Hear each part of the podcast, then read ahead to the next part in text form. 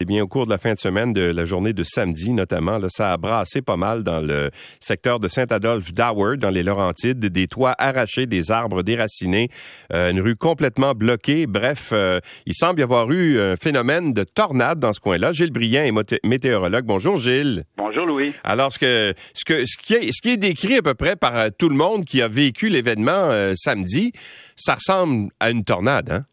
Ah oui, c'est une tornade. Euh, on a eu tous les, euh, les caractéristiques euh, d'une tornade là samedi. en après-midi, il y avait déjà des images qui circulaient sur le radar à partir de 2-3 heures l'après-midi. C'était clair que c'était une super cellule orageuse parce que les tornades, c'est pas créé par des petits nuages de rien du tout. Là, ça prend un cumulonimbus très très imposant, un nuage d'orage. Puis il y en a un qui s'est formé dans le secteur de juste un petit peu à l'est de Maniwaki, dans les même à Mont-Laurier. mais la cellule de Saint-Jovite, celle qui est passée sur Saint-Adolphe d'Howard, elle, elle a vraiment provoqué un beau tourbillon, un entonnoir nuageux, et les dommages étaient vraiment très évidents. Et, tu peux, est-ce que tu pouvais le voir, cette espèce de nuage euh, de tourbillon sur les, images radars? Est-ce que c'était, euh, c'était assez perceptible? Mais en fait, on le voit sur les images Doppler euh, qui mesurent la vélocité, euh, qu'on pourrait dire des précipitations. C'est pas vraiment le vent, mais euh, il y a euh, vraiment ce qu'on appelle une signature tornadique très évidente. chaque nuage d'orage est vraiment différent. À tous les jours, là, les, les, nuages d'orage, on a toujours à peu près 2000 orages là, en présence sur la Terre n'importe où dans le monde. Puis, ils ont toujours des, des caractéristiques très différentes. Certains orages vont vous donner de la grêle, d'autres vont, vous donner uniquement de la pluie très forte, mais les super cellules, cellules orageuses, elles, elles vont donner des tornades. Il n'y en a pas beaucoup au Québec. On a à peu près 7, 8 tornades par année. Mais le problème, c'est qu'on documente uniquement les tornades qui ont causé des dégâts et des blessés. C'est la tradition, si on veut, Environnement Canada. Mm. Moi, quand je me faisais appeler en me faisant dire qu'il y avait une tornade qui a passé dans le plein, dans, dans, le bois, là, au nord de Mont-Laurier, il n'y a personne. Il n'y avait personne pour ben, la rapporter non plus, bien souvent. Hein? Ben, c'est ça, on l'investiguait pas. Puis aujourd'hui, il y a tellement de cellulaires partout, il y a des photos, on le voit, l'entonnoir nuageux, parce qu'on peut confondre facilement une tornade avec simplement une rafale ou euh, simplement euh, un coup de vent très fort. Mais une tornade va laisser des signaux. En fait, euh, une empreinte dans le sol. C'est comme une scène de crime. Hein? Mm-hmm. Et le météorologue va aller sur à l'endroit et en regardant le type de dommage, est-ce que le toit a été arraché? Est-ce que les murs ont parti? Est-ce que la, la, maison a bougé de sa fondation? Mais tout ça amène le météorologue à pouvoir déterminer la vitesse des vents.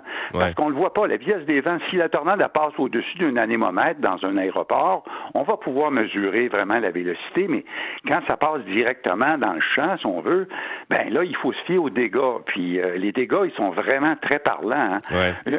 On prend, mettons, juste un, un, bout de bois, un 2 par 4, là, qui aurait enfoncé là, euh, une structure euh, d'un bâtiment, ben ça prend une puissance euh, épouvantable ou même un, râteau, un article de jardin devient un missile très dangereux dans le cas d'une tornade avec des vents comme, comme on a eu. on parle de vents de 180, 200 km à l'heure. Oui. Alors c'est quand même, OK, c'est, ça, ça, brasse pas mal. Puis on a vu un couloir, euh, semble-t-il, qui ferait quoi, 3 ou 4 km de long par 300 mètres de large ou à peu près. C'est le passage d'une tornade qui fait ça, hein? Ah oui, c'est le corridor d'une tornade, 300 mètres, 200-300 mètres de largeur, avec euh, sur 2-3 kilomètres, euh, on voit vraiment les arbres couchés d'un bord, couchés de l'autre. Ça aussi, c'est une autre euh, belle caractéristique d'une tornade, quand les arbres sont couchés et ils pointent dans différentes directions. On sait que c'est un tourbillon qui a causé ça. Si les arbres sont couchés juste d'un bord, alignés dans une seule direction, c'est une micro-rafale.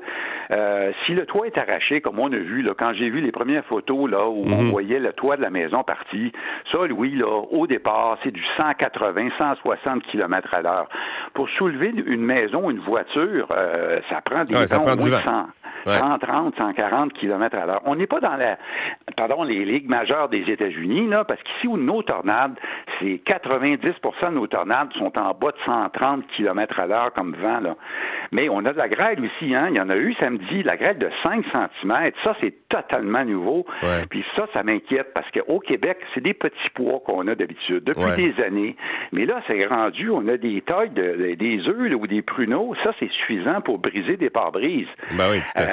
Mais, mais, le plus inquiétant, là, Louis, c'est l'absence d'alerte d'avertissement. 70% des tornades au Canada, quand ils se produits, ils sont pas précédés d'aucune veille, aucun avertissement. Quand on regarde mm. simplement l'objectif d'Environnement Canada, c'est de prévoir euh, 10 minutes avant une tornade, les gens, là, 6 en fait, 6 tornades sur 10. Bon, on n'arrive même pas à un objectif de 10 c'est vraiment euh, très, très difficile. C'est un phénomène très, très localisé.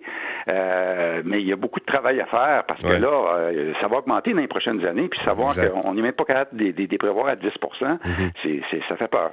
La bonne nouvelle, c'est qu'il n'y a pas eu de blessés ni, de, ni de morts dans, cette, dans cet événement-là. Je pense que c'est la, c'est la, c'est la bonne nouvelle. Merci, Gilles, d'avoir été avec nous. Merci. Au revoir. Gilles Briand, météorologue. Soit dit en passant, on a essayé de parler au maire euh, de Saint-Adolphe d'Howard. On aurait aimé savoir quels étaient les services offerts à la population, mais c'est impossible de contacter Claude Charbonneau, qui est le maire de Saint-Adolphe d'Howard, qui semble être, euh, s'être volatilisé. On a appelé son équipe de communication qui est en vacances, puis ils nous ont dit de rappeler euh, ses heures d'ouverture de bureau. Les autres, euh, les urgences, ils connaissent pas vraiment ça. Euh, parlons à Francis Labbé, qui est porte-parole d'Hydro-Québec, parce que cette, cette tornade-là, bien sûr, a un impact sur le réseau. Bonjour, M. Labbé. Bonjour, M. Lacroix. Alors, donc, vous, aux dernières nouvelles, il restait quand même plusieurs milliers de gens qui n'ont pas recouvré le courant, n'est-ce pas? Mais en fait, c'est qu'il y a deux euh, phénomènes météo dont on parle. Vous avez, avec M. Brien, abordé la question de la tornade de samedi.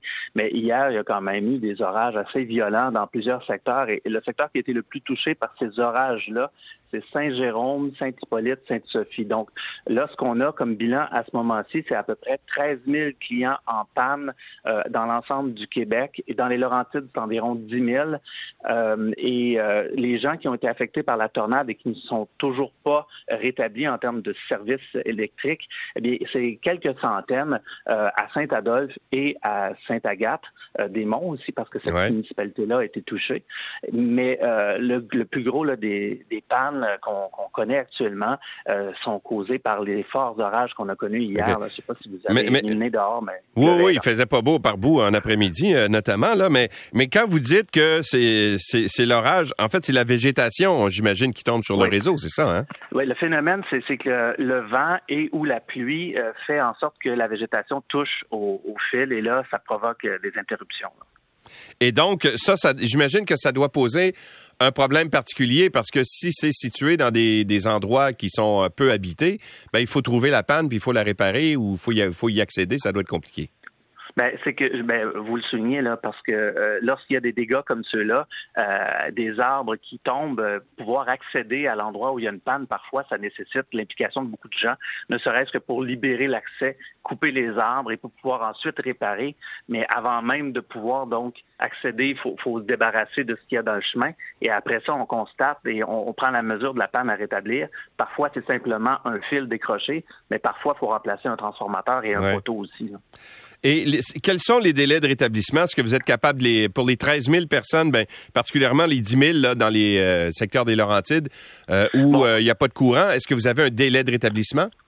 Bien, selon notre estimation, là, c'est qu'on pense qu'on est capable de rétablir la presque totalité de ces de ces pannes-là aujourd'hui. On a 55 équipes en ce moment à pied d'œuvre dans le secteur et il y aura du renfort qui proviendra entre autres de la région de Montréal et de la Montérégie, les secteurs qui ont été moins touchés. Donc, il y aura, il y aura du monde à pied d'œuvre pour rétablir les gens. Et on pense que dans les cas, dans la grande majorité des cas, on va rétablir aujourd'hui. Par contre, il se pourrait que des endroits plus isolés, avec des dommages plus importants, et que ça prenne un peu plus de temps, mais, mais nos équipes vont travailler très fort pour rétablir la grande majorité des gens le plus vite possible. M. Labbé, merci d'avoir été avec nous.